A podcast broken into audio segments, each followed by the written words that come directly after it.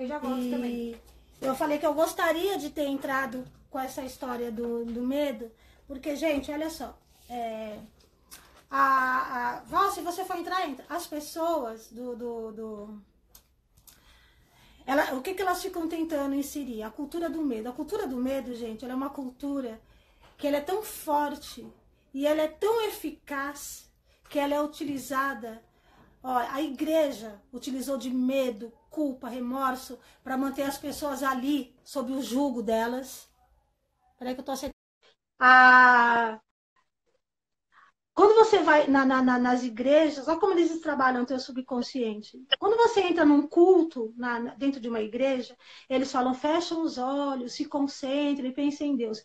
Esse é o primeiro estágio da hipnose. Quando você entra no primeiro estágio da hipnose, o teu subconsciente, que é o teu inconsciente, na verdade, ele pode ser reprogramado. Nesse momento, eles começam a mandar mensagem para vocês, para que vocês se sintam tão à vontade ali que vocês querem voltar. E aí vocês começam a voltar nas igrejas, nos cultos. E aí eles vão reprogramando a mente de vocês para vocês ficarem refém daquilo cada vez mais. E utilizando sempre quem? A cultura do medo. É, peraí, deixa eu só tratar um assuntinho aqui, a gente já vem, depois você entra, inclusive, ah, com o aqui, aqui, já se tem. gente, hoje, quando você abre o teu Facebook, o meu pelo menos está lá. Notícias sobre Covid-19. Quando você abre o Instagram, está lá. Não sei o que, lá, Covid-19. Gente, isso é um código de alienação. Tá? Daqui a alguns meses, quando eles já conseguiram reprogramar, os jornais estão há três meses falando sobre isso. A mídia fala sobre isso. As redes sociais abrem isso. Covid-19 virou um código para medo. Então, daqui a um tempo, qualquer coisa que se associe a isso vai gerar um gatilho de medo na humanidade. E isso faz com que eles utilizem vocês sendo reprogramados. Eu falo vocês porque eles não me reprogramam mais, porque eu já reprogramei o Covid-19 na minha mente e quero que vocês reprogramem o Covid-19 na mente de vocês. Covid-19 Reprograme ele. Covid-19 é o. A desligou aqui, por isso que mudou, tá, gente? É o cara que veio para ajudar na transformação da humanidade. Covid-19 veio para humanizar. Covid-19 veio para trazer a empatia. Vamos agradecer, vamos tratar Covid-19 com gratidão. Então, se Covid-19 chegar aqui no meu sistema, eu vou falar para ele: eu amo você. Porque se você me trouxer um aprendizado quando você entrar no meu sistema, eu vou ficar feliz com o aprendizado que você vai me trazer. Ele não vai sobreviver no meu sistema, porque ele só tem empatia, ele só tem é, ressonância com quem tem a vibração baixa.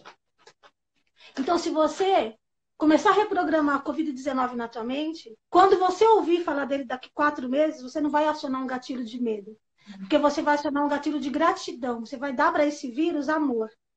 É assim que você tem que reprogramar a sua mente para o Covid-19 que estão tentando inserir na mente de vocês que é alguma coisa ruim. Tem uma moça, a Valéria conhece a Niesa, que eu espero que ela uhum. veja essa live no YouTube, se ela for para o YouTube. Ela mandou a foto de um garotinho, acho que deve ter aproximadamente oito anos de idade, falou, Margot, ele está contaminado com um vírus. O que, que você pode fazer? As pessoas me pedem esse tipo de ajuda o tempo todo, tá, gente? Aí esse espírito veio conversar comigo.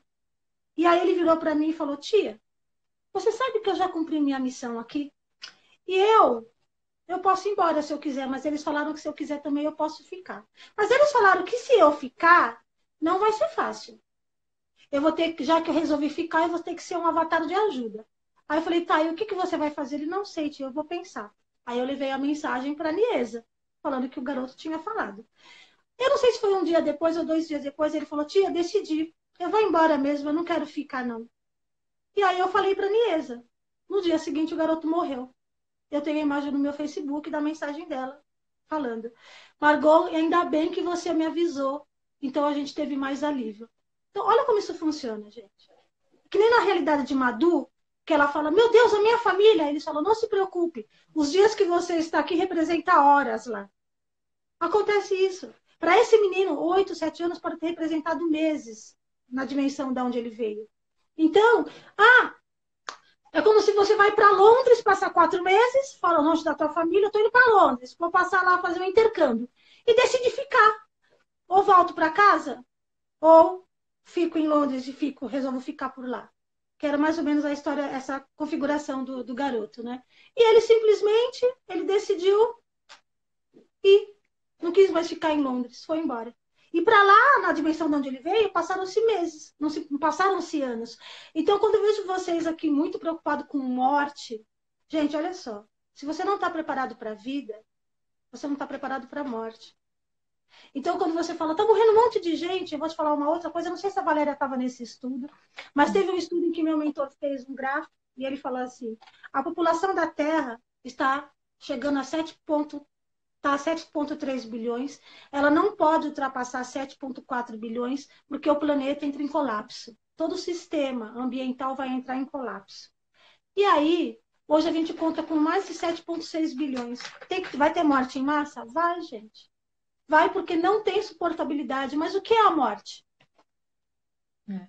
A morte é para sempre? Não é. Eu, eu, se há, quem acredite nisso, e eu vou frustrar vocês falando sobre isso, não é o para sempre a morte.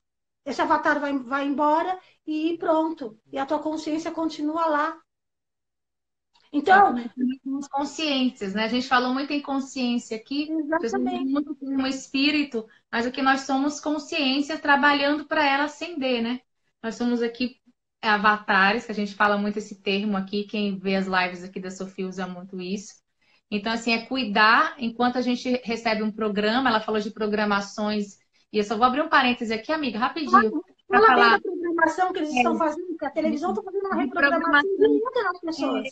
Como é, que, como, é que a gente, como é que a gente se programa, né? Duas formas na vida. Uma na infância, que seu cérebro está totalmente aberto para receber é, todos os downloads nos primeiros sete anos de vida.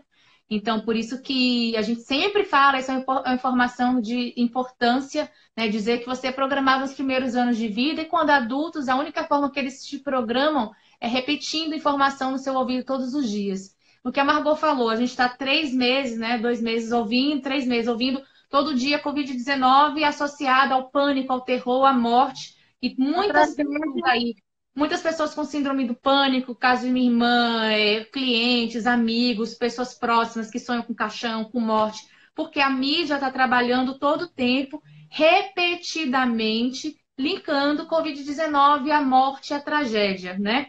Existe, claro, na rede social um outro movimento para a gente associar o que a Margot falou, a gratidão, a oportunidade de, de crescimento, a oportunidade de reflexão, mas isso é uma camada, é, uma, é muito restrito ainda, porque o poder, né, o governo culto, que as pessoas falam muito aqui, as grandes mídias, elas querem trabalhar, porque a gente nasce com medo, é inerente ao ser humano. Então, é como se estivesse todo dia fertilizando ali. E você fica programado.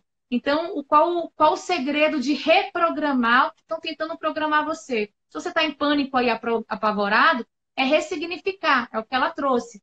Repetidamente falar para si mesmo né, que esse vírus não tem ressonância com você, porque todo, todo ser invasor com vírus, né, toda infecção, ele precisa estar em ressonância com o sistema adoecido também. Se você é um sistema e você está adoecido, o emocional fragilizado, e o emocional fragilizado vai fragilizar o seu sistema imunológico. Se você está desequilibrado em hormônios e a mídia está contribuindo para isso, que você fique com pânico, com terror, então, ela já está enfraquecendo o seu sistema imunológico e abrindo as portas para o invasor.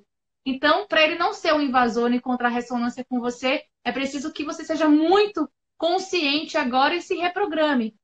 E por que, que eu cheguei a isso, gente? Assim, que não bastando a reprogramação da TV, da mídia, as pessoas nas redes sociais estão lá postando. Eu tenho uma moça que a Valéria sabe quem é, deixei de seguir, não aguento mais. Não aguento mais essa mulher falando de política. Ai, como estão seus parentes? Estão morrendo? Tem alguém morrendo? Gente, pelo amor de Deus. Eu ainda brinquei e falei assim, é, que, eu, que eu rastreei o asteroide. Eu havia falado para as pessoas que o, que o asteroide não ia colidir com o nosso sistema solar. Ele ia colidir antes de chegar aqui, no dia 29. E aí eu brinquei e falei, mas também quem precisa de um asteroide? O ser humano é o próprio asteroide. Ele fica causando colisão. Então, vocês estão postando esse tipo de coisa, vocês estão alimentando o medo que a mídia está querendo reprogramar em todo mundo. Você quer postar? Posta uma mensagem que fala de, de, de coisas que acordem você para positividade. Fala desse vírus como a, um agente transformador, né? E assim, com mais entendimento. Você não tem entendimento para falar, não fale. Não, re, não repasse o recado ruim. A gente não, não precisa ficar repassando recado ruim para ninguém. Com É relação a mais, né? A tragédia, né? É. A, a, a, a, Camila, né, que perguntou para mim sobre os três, os três dias de escuridão. É, eu vou falar dentro do, da minha mediunidade sobre as coisas que eu rastrei. Obviamente, eu não sou a detentora de toda a mediunidade. Eu sou um avatar de conscientização. Existe um Matias Stefano, que ele é um avatar, ele, ele tem a ver com astros, posição de astros, o que acontece na Terra. Quem quiser seguir Matias Stefano, ele é excelente, esse garoto. Existem outros avatares de, de, de para outro tipo de coisa. Existem avatares de socia- social, que vão trabalhar no social. Eu sou um avatar de conscientização de ego, mente e algumas coisas que acontecem no planeta, né? E quando se fala de- desses três dias de escuridão, para mim, ele não veio. Não, não apareceu esses três dias de escuridão. Ninguém falou, Margot, prepare as pessoas. E eu sempre preparo as pessoas, Valéria tá que ela sabe disso. Ó, gente, vai ser assim, vai ser assado, vai acontecer assim. Para mim, esses três dias de escuridão não veio. E é interessante que os médiums também estão muito é, ir- irresponsáveis, porque você é médium. Eu, para falar para você uma coisa que eu canalizei, eu vou ter que ter certeza três vezes disso. Eu não simplesmente falo. E eu vou na íntegra daquilo. Eu vou na íntegra, não tenho a minha opinião. E os médiums dão a opinião deles. Teve um senhor, que o vídeo dele correu aí na internet, que ele canalizou a dona lá, incorporou, sei lá, a dona do centro, que falou assim que nesses três dias de escuridão era para colocar um crucifixo na porta. Gente, pelo amor de Deus, o mundo espiritual nem acredita nesse tipo de ritual, gente. Evolutivamente falando, isso é uma atrocidade, assim, perto da- da- do, do que se diz de evolução. Quem mandou fazer isso foi Moisés, 3 mil anos antes de Cristo, lá para garantir o primogênito dos hebreus. Coloque uma marca na porta. Mandou colocar um crucifixo na porta, acendeu uma vela. Quer acender vela, gente? Vela dá incêndio. Bate um vento, derruba. Pega fogo na tua cortina. Quanto mais vocês pararem de, de- ficar se ligando em ritual, mais vocês ascensionam a consciência de vocês. Se livrem desses rituais tolos. Isso é desinteligente. Agora vamos chegar a uma conclusão que chegou a tal escuridão. Valéria, o que, que você vai fazer se chegar a três dias de escuridão? Escuridão total é o quê? Falta de luz? Eclipse? Não tem energia nas casas? O que, que é escuridão? Mas, O que, que você faria, Valéria? Ia dormir. Lá, eu, eu, eu acendo a- mais a minha luz, né? Que a gente faz todo dia acender a sua própria luz. O que, que você pode fazer? De ter escuridão. Se vou ter três dias de escuridão, eu falo assim, eu vou, eu vou ajudar meu planeta. Se for uma coisa de, de trevas, né? Três dias de o que é uma escuridão total? Para mim é falta de energia, escuridão. Na Lapônia, gente, no inverno da Lapônia faz três ou quatro horas é, de claro, o resto é tudo escuro. E no verão é o contrário. Faz quatro, tanto que tem um sol da meia-noite na Lapônia. Faz quatro horas escuras, o resto claro. Então é tudo é muito subjetivo, né? Agora, se acontecesse essa escuridão, é hora de você entrar em contato com você mesmo e ajudar o planeta. O que, que você quer fazer aqui? Você quer ser luz ou quer ser parte da escuridão, né? Porque se você entrar no pânico, na tragédia, nessa toda essa vibe de corrente, você está se integrando à escuridão, né? Você vai ser mais uma. vai ser Você parte vai programar a tua mente e teu programa está vencendo. Se livre do programa. O Marcelo trouxe aqui os seis medos básicos da humanidade. Eu queria frisar, né? Ele trouxe aqui a crítica, a miséria, perder um amor, a velhice, a doença e a morte. Ele traz aqui como os seis medos básicos. Quem E é já leu acontecer, né? A velhice, a morte. a doença, uma vez ou outra a gente vai ficar doente, crítica, a gente não tem como fugir dela. E a miséria é muito subjetivo. O que, que seria a miséria, né? Se não a miséria mental mesmo. A, a, né? Acho que a questão da, do medo de ficar pobre, né? É muito subjetivo. Que, que pobreza nós estamos falando aqui? Mas eu queria frisar aqui né, na doença, na morte e na miséria, três pontos de alienação muito fáceis. Se quem já leu o livro Mais Esperto que um Diabo, que foi que o Napoleão Hill escreveu quando ele entrevistou, né? É assim, subjetivamente, é uma conversa com ele mesmo, mas ele disse que é uma conversa com o diabo. Que o, o diabo fala assim para ele que a maneira mais fácil de alienar uma sociedade é trabalhando nela o medo, a culpa, né? É a receita mais antiga. o medo da morte, o medo da velhice. Então, o que está acontecendo agora? A mídia está encontrando três portas fáceis. Primeiro, o medo da pobreza, porque está todo mundo confinado, não está trabalhando. Existe o pânico do colapso financeiro. Existe o pânico para ficar doente. Existe o pânico do medo da morte. E no livro ele fala muito o que é que as igrejas trabalham muito, senão como é que eles alienam e programam uma pessoa ali através desse medo. Você falou no início. Como é que a mídia está te programando? Tá te, você está abrindo três portas para ela aí. Ela te programar fácil, porque ela está te alienando pela forma mais fácil de ser alienada, que é usando o medo das pessoas. Então, mas aí você está esquecendo do quarto. Porque quando você faz tudo isso, você vai entrar num outro colapso que chama-se colapso emocional. Quando você está não importa mais a tua vida, não importa porque você entrou em colapso emocional. Você entrou em surto psicótico. Você entrou num estado de demência. Aí tanto faz se você é pobre, se você é rico, tanto faz se você é doente, se você é saudável. Se a sua mente adoecer né, a esse ponto, o que tem importância de verdade para você? Então você tem que cuidar de não entrar nesse colapso. Você não pode entrar nessa, nessa pane de medo. Se tiver dias escuros, prepare o teu espírito para viver os dias escuros. Se tiver dias de fome, prepare o teu espírito. Você pode ser alimentado de energia pranayana. Já ficou provado que tem um indiano que fez isso por 92 anos, né, Valéria? E não encontraram é. nenhuma doença nele lá no, no médico. Só de energia pranayana, tá? E água. Prepare o teu espírito. É isso que você tem que preparar para viver os dias né, mais escuros que supostamente possam vir. Tem alguma coisa aí, Val? Pergunta. Se é, a Nanda colocou aqui. Nossa, eu sou doida para ficar velhinha e não tenho medo nenhum da morte. Nessa, nessa energia circulando por aí, só a matéria que se vai. E o Marcelo trouxe que os seis medos é do Napoleão Hill também. É, porque ele fala, o Napoleão Hill fala muito de alienação, né? A gente está vivendo essa época, muito, as pessoas estão muito alienadas, né? Politicamente, com toda a questão da mídia, essa polarização toda, elas não percebem que elas acabam sendo instrumentalizadas, né? Olha, eu não li Napoleão Hill não, e não sei nem de quando é esse livro, mas eu posso garantir. Gente, eu não leio quase livros, tá? Nesse aqui, livro. não, tá aqui. Mas eu posso garantir para vocês. Mas, então, mas quando que ele escreveu esse livro? Menino, Napoleão Hill, ele escreveu em 1938. Então, 1938. Eu posso garantir para vocês que a alienação é mais antiga do que isso, tá, gente? A, só a igreja tem 1.700 anos de história. Só as evangélicas, que Martinho Lutero protestou em 1525, né? então a gente tem aí mais de 500 anos de história.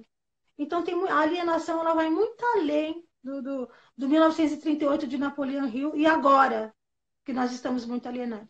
Agora, está mais fácil de reprogramar, porque tem a mídia, né? tem a, o acesso fácil às redes sociais, então está mais fácil de reprogramar a mente da, dos jovens. Está muito mais fácil de reprogramar. E é por isso que vocês precisam ser fortes em espírito para que isso não aconteça. Amiga, olha que coisa. Eu abri o um livro na pergunta: por que o medo da morte é a sua arma favorita? Eu abri aleatoriamente. Sim. É, aleatoriamente é, é aquilo, né? Aquela. É, porque ele fala assim, por que, que o, o, diabo diz que a, a medo da morte é a arma favorita? Ó. Eu vou só ler essa resposta, gente. Prestem atenção. Ó. O que, que o diabo diz? Porque, na verdade, ninguém sabe. E, de acordo com as leis naturais do universo, ninguém consegue provar definitivamente o que acontece após a morte. Essa incerteza causa arrepios em todas as pessoas. As pessoas que se deixam tomar conta pelo medo, qualquer tipo de medo, recusam-se a usar suas mentes e começam, nesse momento, a alienar-se. E, eventualmente, elas alienam-se no redemoinho do ritmo hipnótico do qual nunca poderão escapar. Aí ele fala, no norte. É, ele fala que 98% das mentes são controladas pelo medo, só 2% é tomada pela oposição, Deus, né? Ele fala que a oposição é Deus. E que os líderes religiosos, eles ajudam muito o diabo, porque eles pregam medo dele mesmo. Então eles falam assim: se as igrejas parassem de falar sobre mim, a minha causa sofreria um grande revés. Todo ataque feito a mim, na verdade, aumenta o medo nas mentes. E todas essas pessoas são influenciadas por esses líderes. Então, tudo que você alimenta, que você reforça, você fortalece. A gente sempre fala isso. Então, como você pode ver, a única é a oposição, a única coisa que mantém as pessoas longe da alienação. Seria o contato com a sua consciência, com o seu Deus interno, né? Você veja que o demônio, Ele é. Peraí, gente. A minha água estava aqui em algum lugar, não estou achando a bichinha. Aqui. O demônio é uma figura alegórica criada por Zoroastro na Pérsia antiga, que representa a luta. Ó, oh, tá embaçando, será que é o Wi-Fi? A luta entre o bem e o mal interna do homem. Constantino Cloro, tão esperto, né? Porque ele era Constantino Cloro, era um pagão, tá, gente? Todos os rituais da Igreja Católica são rituais pagãos de Constantino Cloro. Ele pegou o demônio, a representação do bem e do mal, né? Assim, do mal. Ele pegou o deus dele que ele adorava, Mitra, que vencia um touro pelo chifre, né? Nascido no dia 25 de dezembro.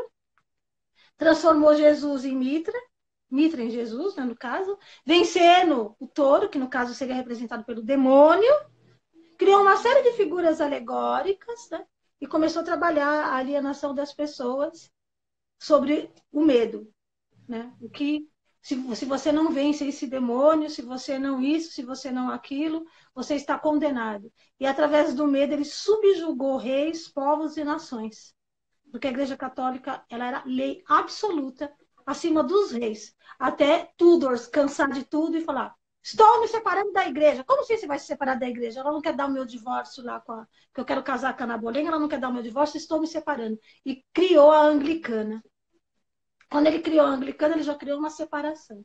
E depois Lutero, quando protestou contra os desmandos loucos da igreja, em 1520, 1513 mais ou menos, em 1525 foi exonerado, criou-se o protestantismo. Aí apartou um pouco mais da igreja. No caminho estava João Rus, na Iugoslávia, aprontando o caminho para Kardec. Aí veio Voltaire, o propulsor do iluminismo, brigando contra a igreja, confrontando a igreja, um burguês que confrontava a igreja, e por fim Kardec com a decodificação do espiritismo no final do século XIX e não bateu de frente com a igreja para não trazer uma nova guerra para as ruas, que é isso que aconteceria. Então a alienação e o medo são as maiores armas das religiões para subjugar o ser humano. Mas em 1700 anos de história você tem que se livrar disso, né? Então você tem que começar a se reprogramar para se livrar de toda essa história de peso que você vem ouvindo a sua vida inteira. Alguma coisa aí, Val? Pergunta, sei lá. Tem uma pergunta que o cara falou que é nada a ver, mas é devido ao mundo espiritual, né? Ele disse que por que, que nasce tanta gente morando na rua, por exemplo, se teria a ver com vidas passadas? Então, as pessoas vivem sob lei de causa e efeito, não existe nenhum inocente aqui sofrendo em vão. É importante que as pessoas entendam que existe uma ordem nesse caos. Eu lembro que de um outro estudo, que eu, eu houve um grupo de estudos com o meu mentor, porque as pessoas sempre me criticavam porque eu, eu, eu socorria muitas pessoas ricas, e aí eles falavam, por quê? Não pode socorrer gente rica? Gente rica não tem problema? É isso? É só pobre que tem problema? Ou porque quando você socorre pobre, você tem o fetiche da caridade? Então, deixa eu te falar uma coisa. Ele falando pra gente. Você sabia que 80% dos moradores de rua estão na rua porque querem? Todos eles têm família e eles não hum. querem seguir as regras e as ordens de suas famílias. Vão conversar, ele falou ainda desse jeito. E se não acreditam em mim, vão conversar com moradores de rua. Interessantemente, uma semana depois, teve uma reportagem, não sei se foi na SBT ou na Globo, em que, conversando com os moradores de rua, eles chegaram à conclusão que na ser profissão repórter. Foi o professor repórter. Ele, ele falou assim: por que, que, lá? É, por que, que você fica aqui? Se tem um quarto para você, tem cama, tem. Ele falou assim: mas eu não quero dividir quarto com ninguém, não. Prefiro ficar sozinho aqui na, no chão do que ter que dividir o quarto com alguém. São pessoas que não querem, né? Do que seguir regras. Né? A Sophie tem uma história de um, de um morador de rua que ela ajudava, né? ela se apegou a esse morador de rua, digam, e que aí a mãe dele depositava dinheiro para ele na conta dela para a Sofia levar, correto? Correto. Aí tem um dia, acho que a mãe dela, a mãe dele atrasou, é isso? Uhum. Esse homem começou a xingar a mãe dele, gente. Além dele ser morador de rua, a mãe dele depositar o dinheiro na conta da Sofia para levar para ele. Ele nem perguntou se a mãe estava viva, estava morta, se ela estava doente. Ele esbravejou porque ela atrasou o dinheiro dele. Vocês estão tomando muito cuidado com esse excesso de compaixão. Uhum. O divinismo fala a compaixão, o excesso de compaixão entroniza o crime. E é verdade. Às vezes a gente está ajudando, está contribuindo ainda mais para o mal social, né? Então, é, dizem que quando aquela, aquela frase que até, até de boas intenções o inferno está cheio, é que muitas Sim. vezes na, é, é, é, uma das frases assim, eu, eu, é um jargão popular que eu carrego de infância. Porque às vezes na, nessa ingenuidade de que está fazendo bem, você está contribuindo com a engrenagem para algo muito pior e é muito mais interessante, às vezes, você ser instrumento através, trabalhando de outra forma, trabalhando na consciência, trabalhando a ideia do propósito, né? Que é o então, que... isso também, isso também entra na PNL, sabe, na intenção, né? A, tem sempre uma intenção positiva. E é por isso que existe esse termo. De boa intenção, o inferno está cheio. Porque as pessoas têm boas intenções, mas elas fazem uma série de coisas loucas em cima das boas intenções delas.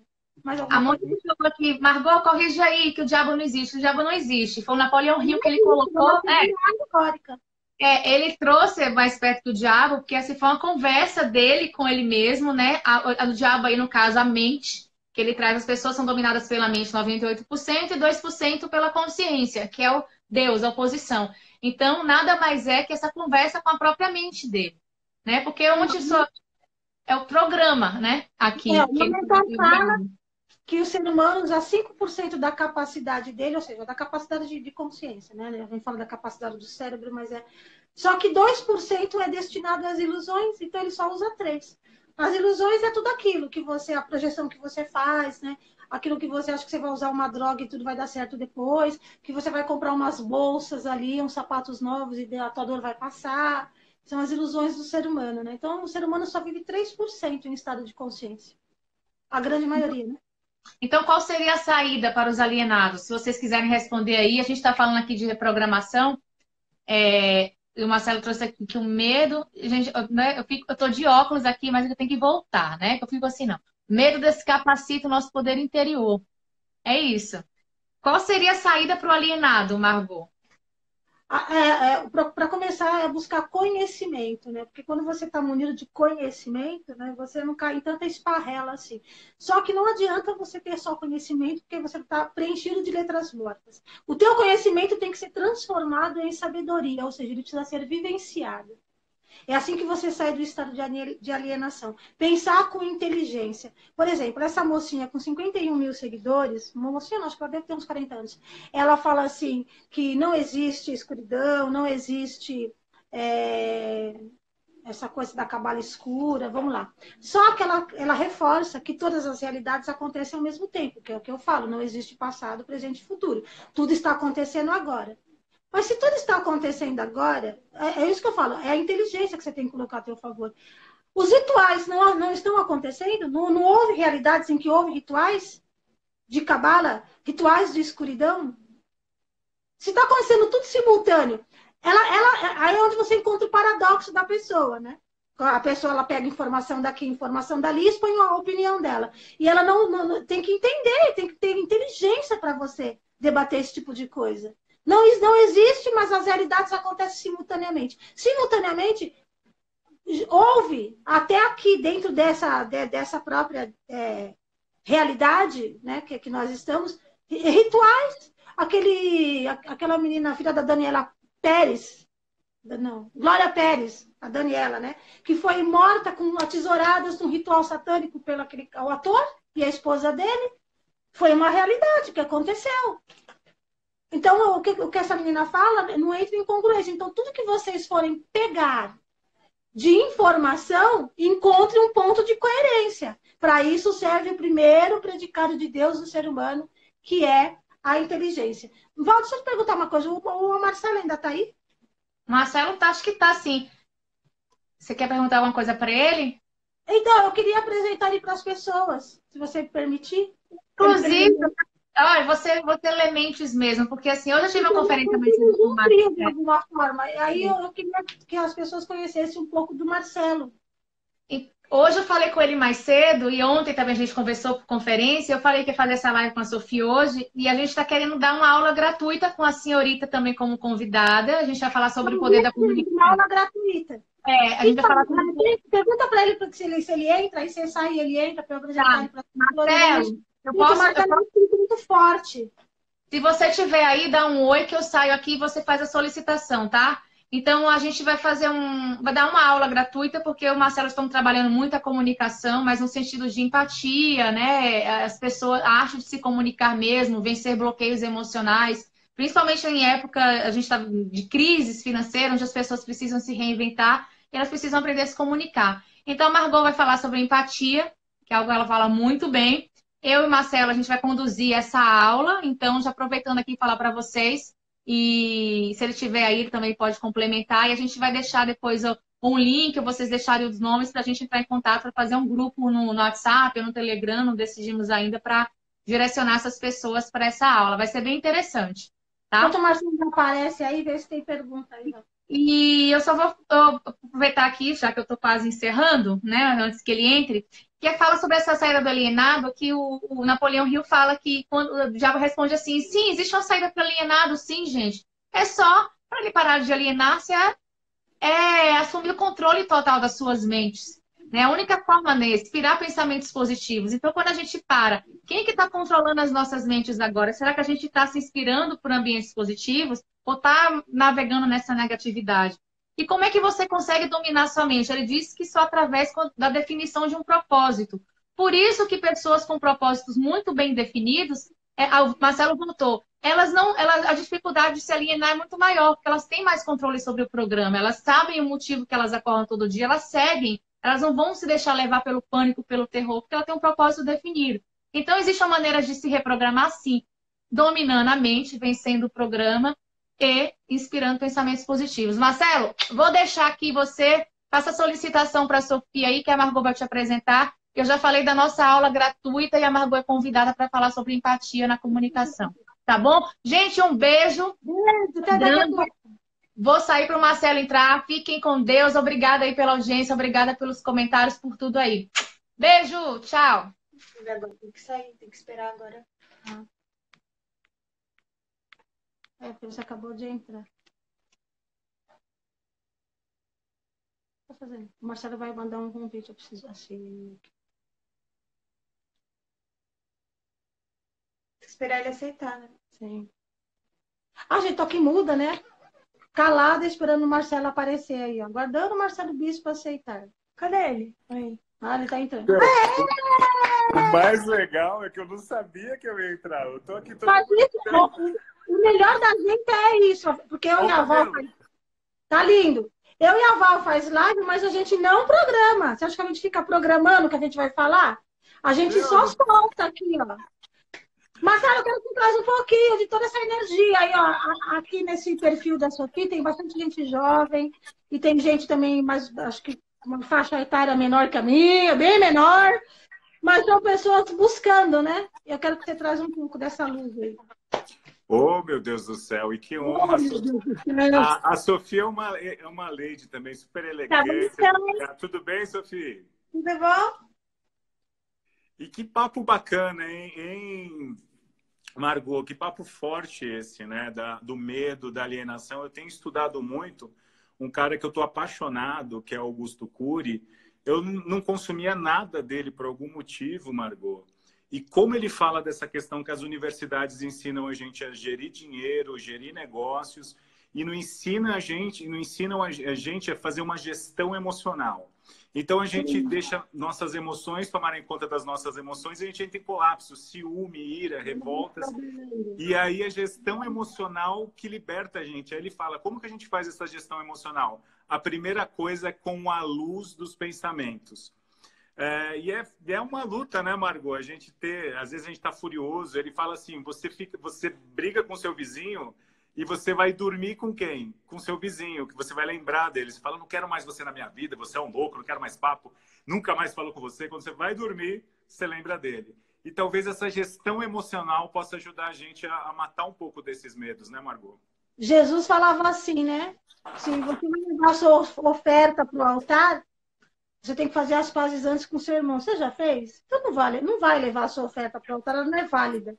Se você não está em paz internamente com aqueles à sua volta, você não tem nada para me dar. O que, que eu tenho para te dar se eu estou adoecido por dentro? Sim. Então, para eu te dar alguma coisa, eu tenho que estar antes de te dar. Que é isso, é disso que ele fala, né?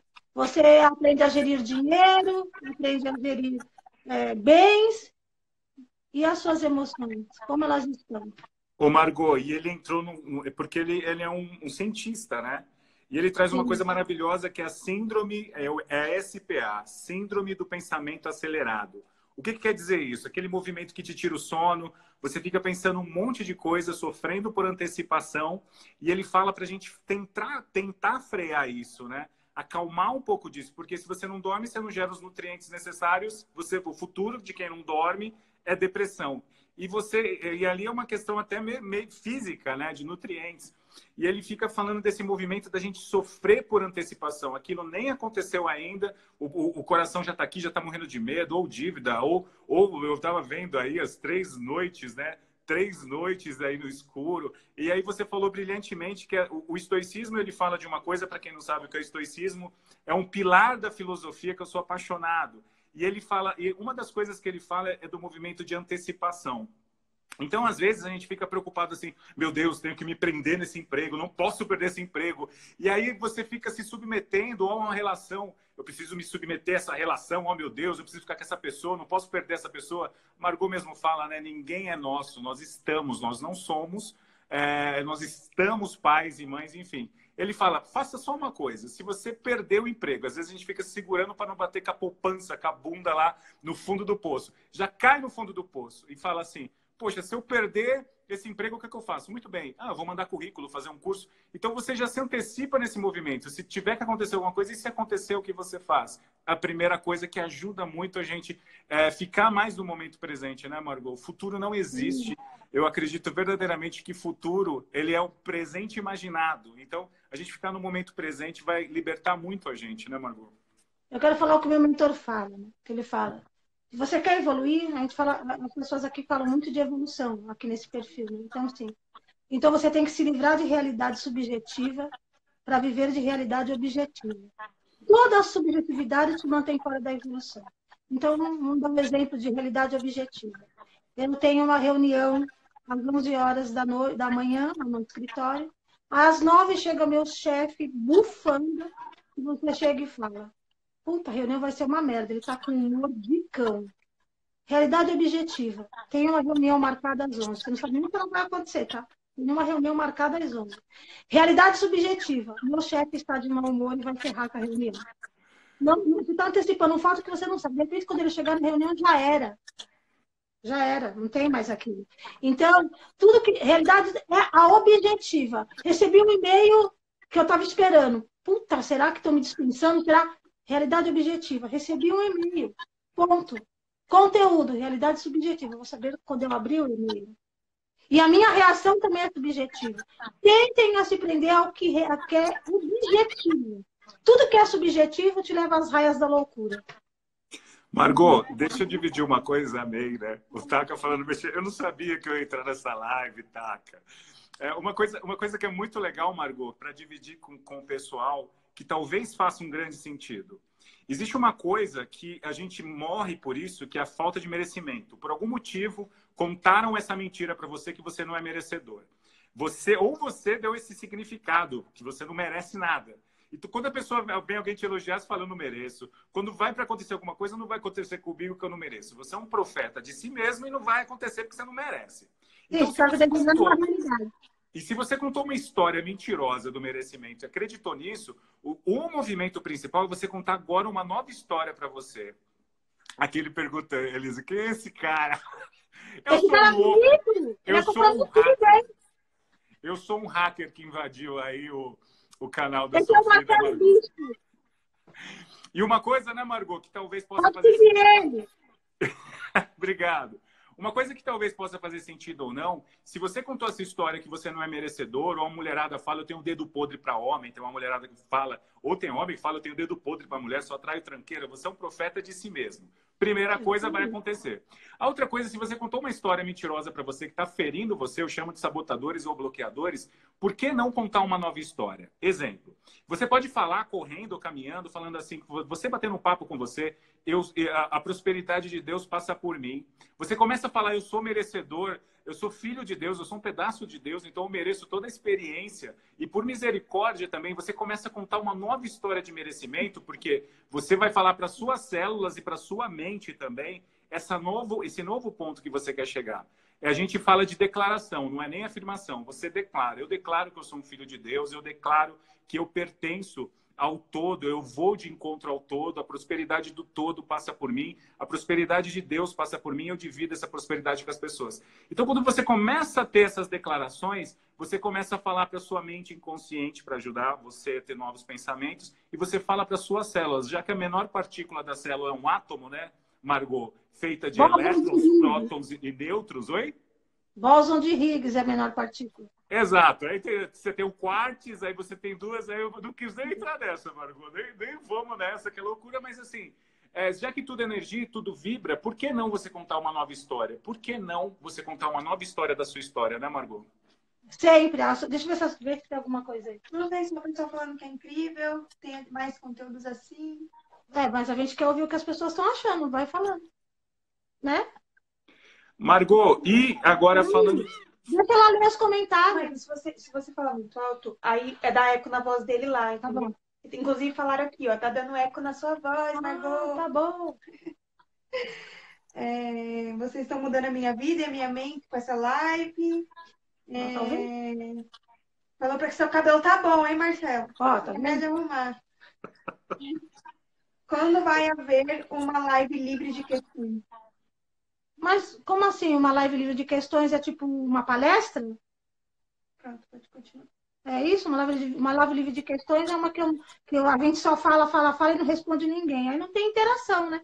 Não tem. Fala aí, Marcelo, Se continua. tudo é energia e ele está sempre transformando essa energia, está sempre se transformando, essa energia então foi criada por, pelo Deus?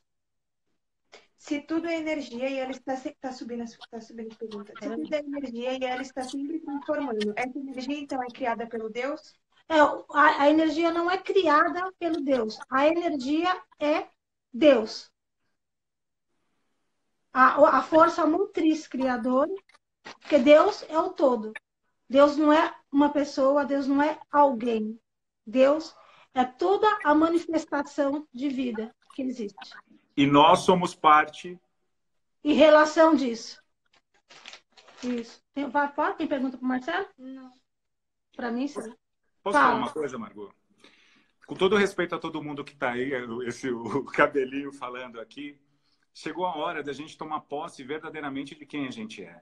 Então a gente fica ouvindo conversas, mentores, pastores, líderes espirituais, orando por você, ou mentores dando dicas para você. Mas o momento de quem vai salvar você verdadeiramente de você mesmo é é você que se salva. É Sim, você a gente que toma posse.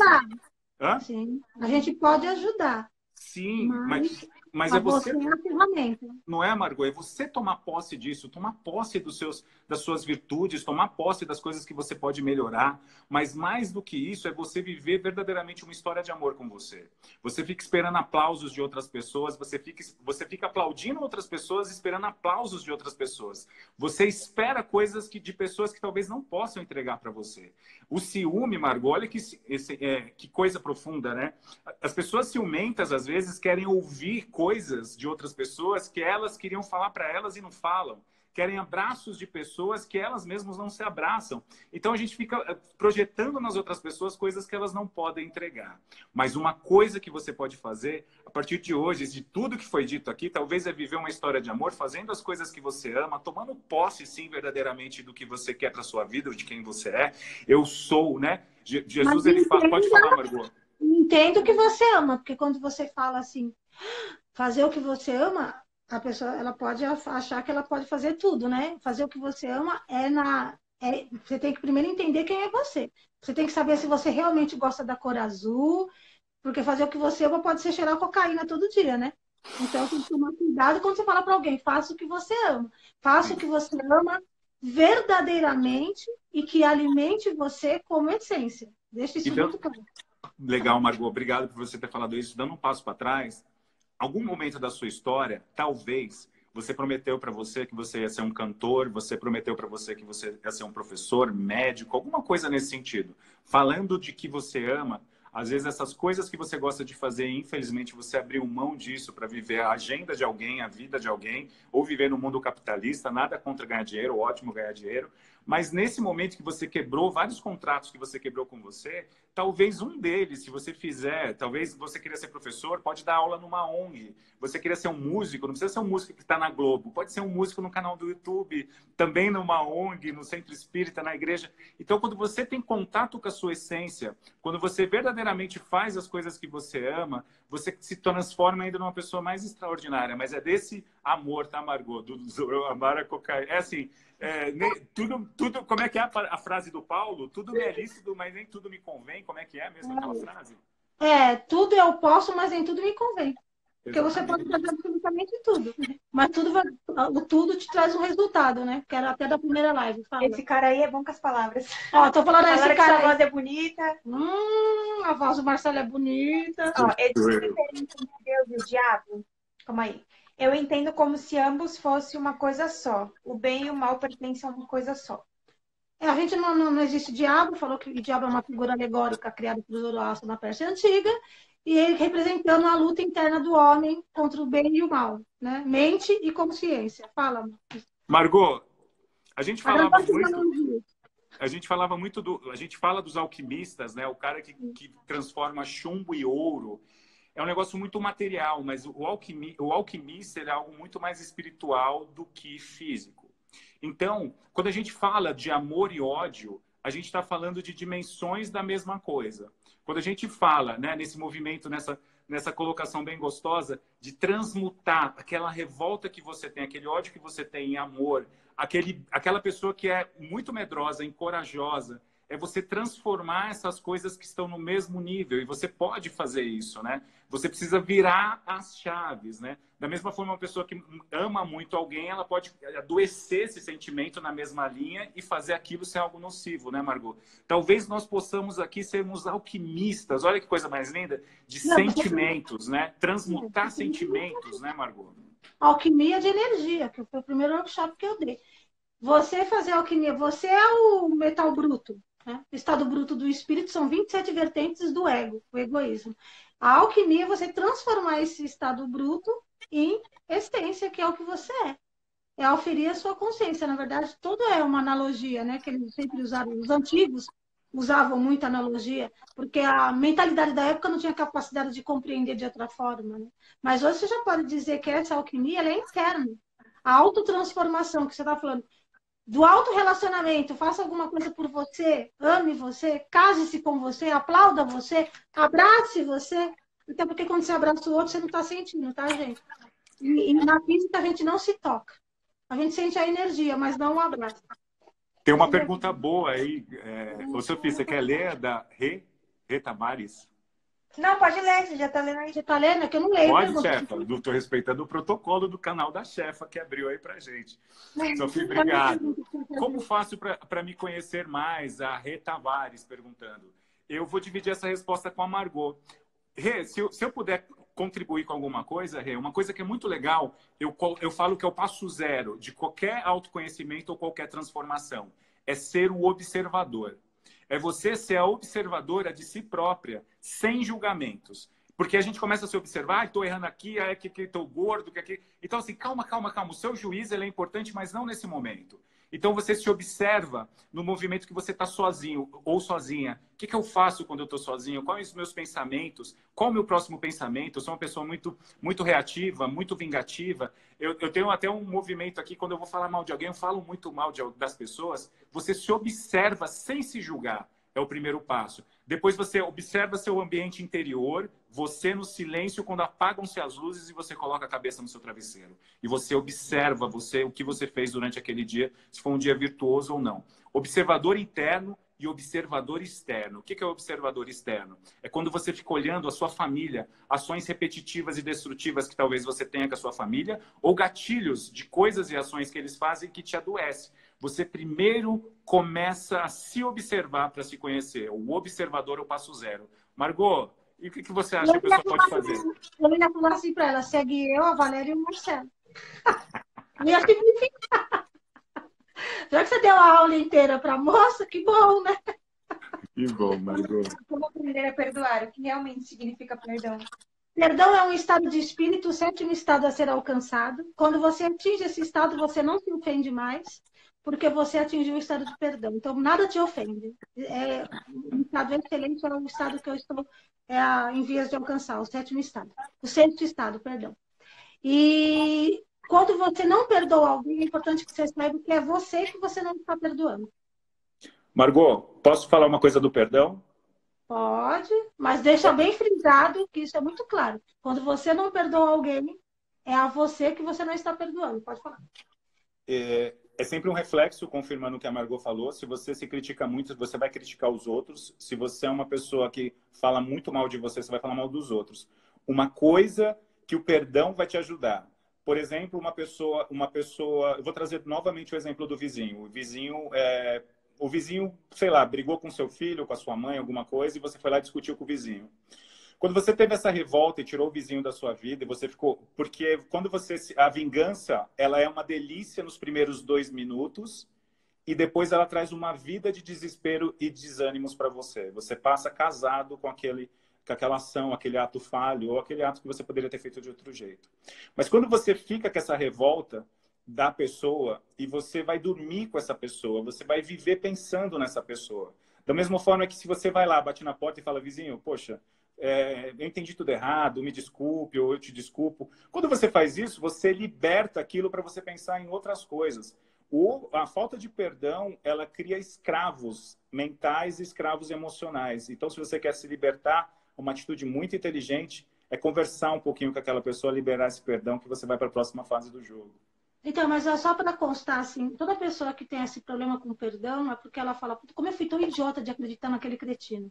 Nossa, como eu pude ser tão besta de não ter percebido quem ele era. Sempre ela Você tá falando assim, comigo isso, Margot? É pessoal? Tô brincando, tô brincando. A pessoa sempre ela fala, como eu pude fazer, como eu pude ter, ter enxergado, como eu. Ela sempre coloca o eu, eu, eu, como. É, é, é isso que ela não perdoa. Porque ela foi ingênua, porque ela acha que ela foi tola. Presta atenção, se você deu o seu melhor para mim e eu não soube aproveitar o seu melhor, acredite, a idiota sou eu, não é você. Se alguém não soube aproveitar o seu melhor, ele é o idiota, ela. Qualquer pessoa que não aproveitou o seu melhor, ele é o tolo, não é você. Eu, eu falo isso porque isso é uma das coisas que mais movimenta. Eu não tenho coração, peraí, Osmar. Eu não sei como que a gente entrou, enfim. Qual é a próxima pergunta? Então, tem que ser menos prolixo nas respostas. Margot, hum. os estados espirituais são bem fundamental e bastante interessantes. Mas como consigo transformar isso no corpo físico? Já falando de cicatrizes também. Eu não entendi muito essa pergunta. Estado espiritual, corpo físico, cicatriz o quê? Cicatriz no espírito, cicatriz na alma, cicatriz no corpo. Você entendeu, Marcelo? É, não sei se é essa a resposta, mas eu penso que a, a não, gente tem as, as doenças emocionais, né, Margot? As doenças que começam na mente refletem no, no, no, corpo. Acho que você pode ir para essa linha. Às vezes uma ah, cura, uma cura de uma doença está mais. Você vai lá sempre o joelho dando problema. Será que está carregando muito peso mental, emocional de outras pessoas? Joelho é, é o espírito, né? O estado Desculpa, o estado reflete no espírito. Fala, Margot. No corpo, perdão. Estou lembrando que joelho é inflexibilidade, teimosia, o órgão da humildade, o órgão que eu me dobro para a vida, se eu não me dobro para a vida, meu joelho vai ter problema. Ou quando eu acho que a vida está pesada demais. São, então, tem que ver. 90% das doenças são psicossomáticas. Né? 5% kármica, 5% física. Ah, ele falou aqui, ó. Vou ler de novo. Margot, os estados espirituais são algo bem fundamental e bastante interessante. Entre parênteses, perdão. Ah. Mas como consigo transformar isso no corpo físico? Já falando de Dentro, o, o, os, os, estados, por exemplo, você chega aqui com três, três estados de espírito: o egoísmo, o discernimento e a honestidade. Os outros você tem que fazer um esforço para oferir. Quando você começa a atingir esses estados espirituais internos, o seu corpo físico de alguma forma agradece e fica bem na foto. Eu não, eu não sei se eu entendi o que é isso que ele está perguntando, porque eu achei meio complexa a pergunta dele. Mas é, é o, o, a gente vai escrever um livro sobre isso, sobre os estados espirituais, para poder explicar para vocês o que isso significa. Qual é a próxima? São quantos estados? Indica o livro que isso? Não, o livro que vai escrever sou eu. Eu canalizei a consciência que fala sobre esses estados. É, até onde eu sei, o primeiro estado, gratidão, segundo, felicidade, terceiro, coragem, o quarto, bondade, o quinto é autoestima, o sexto é o perdão, o sétimo é a disciplina, e aí vai seguindo. Eu sei que lá em cima está o amor, o último, penúltimo é liberdade, antepenúltimo é o independência. E aí tem os outros. Para que falar todos os estados? Se você conseguir chegar nos quatro primeiros, que é o primeiro passo do autoconhecimento, que é gratidão, felicidade, coragem e bondade, já se deu por feliz nessa encarnação. Margot, para reforçar uma coisa da pessoa sobre o perdão, tem uma coisa que eu falo muito com as pessoas que eu estou atendendo, que foi uma coisa que eu vivi muito com família. Então, às vezes, com tudo que te custa, às vezes seu pai, sua mãe ou quem cuidou de você fez algo muito pesado com você e você traz aquela dor, aquele sofrimento com você. Talvez alguém, um amor, um relacionamento, homem, mulher, mulher e mulher, enfim, todos os tipos todos os tipos de relacionamentos e alguém feriu você. Tem uma frase que ela é libertadora, que é assim, quando você está nessa conversa, nessa, nesse diálogo interno, é você falar assim, ele não sabia fazer de outro jeito. Com tudo que te custa, com todo com todo o dano que essa pessoa causou com você, com todo respeito à sua história. Então, quando você fala isso, ele não sabia fazer de outro jeito, e se você olhar a infância ou a ancestralidade dessa pessoa, você vai ver que ela te deu até mais do que ela poderia. Eu acredito, Margot, com todo respeito a Jesus Cristo, que é mais ou menos o que ele queria dizer quando ele falava assim para a gente se colocar no lugar da outra pessoa, se colocar no lugar do próximo. É que gente, é muito filosófico isso, mas você quer se colocar no lugar do mendigo, então se sinta, se sinta é, cheirando mal, se sinta rejeitado, se sinta com fome. Agora, com essa fome que você tem, se sinta andando cambaleando como se parecesse que você tivesse embriagado. Porque às vezes você vê pessoas andando na rua com fome, elas parecem que estão embriagadas, mas é o mesmo sentido. Então eu acredito que quando você se coloca mesmo, usa sandálias dessa pessoa, como Gandhi falava, caminha alguns sóis, com a sandália daquela pessoa, talvez e perceba assim, ele não sabia fazer de outro jeito. E se você errou, se você está precisando se perdoar, talvez faça uma reflexão boa que é, eu não sabia fazer de outro jeito. E a Margot fala muito sobre os erros, né, Margot? Eu falo de erros, a Margot fala uma coisa muito bonita, né, Margot? Não existe erro, né, Margot? Existe causa e efeito. E quando a gente fala de, desse exercício, né, de, é o exercício de se colocar no lugar do outro, então, é a, primeira coisa que uma pessoa precisa fazer para se colocar no lugar do outro, ela tem que se livrar do julgamento. Porque tudo que move o não perdão é o julgamento. Você julga, você acha que a pessoa colocou um alvo nas suas costas e falou, vou ferrar com a tua vida. E na verdade ela só está escrevendo a história dela. E durante a trajetória ela machuca algumas pessoas, mas não é de propósito, né? Quase nunca é de propósito. Então, quando você se livra do julgamento, você consegue chegar melhor a algum lugar. Ó, gente, eu vou salvar a live, porque essas lives desaparecem. Elas fazem assim, ó, bum! E vai embora e o povo me xinga. E, então eu vou encerrar, quero agradecer a todos vocês aqui, porque acho que já está quase no horário. Quero agradecer a Valéria, meu amor. Beijo, Valéria. Meu amor. Nós três juntos falamos que vai dar uma aula grátis, é isso? Espere notícias da aula grátis aí, povo. É isso, Marcelo?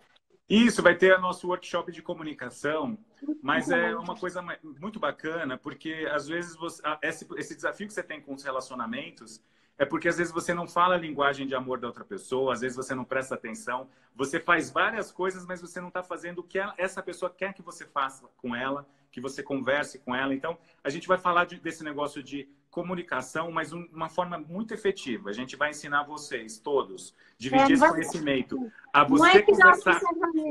É se comunicar. Ô Margot, é você conversar com você, viver uma história de amor com você, primeiramente, para depois você se comunicar com outras pessoas de uma forma muito deliciosa. E a gente, a gente não sabe isso. como vai fazer isso ainda, tá, gente? Então vocês não fiquem me cobrando, não, porque vocês não vão cobrar os bonitos, só eu, né?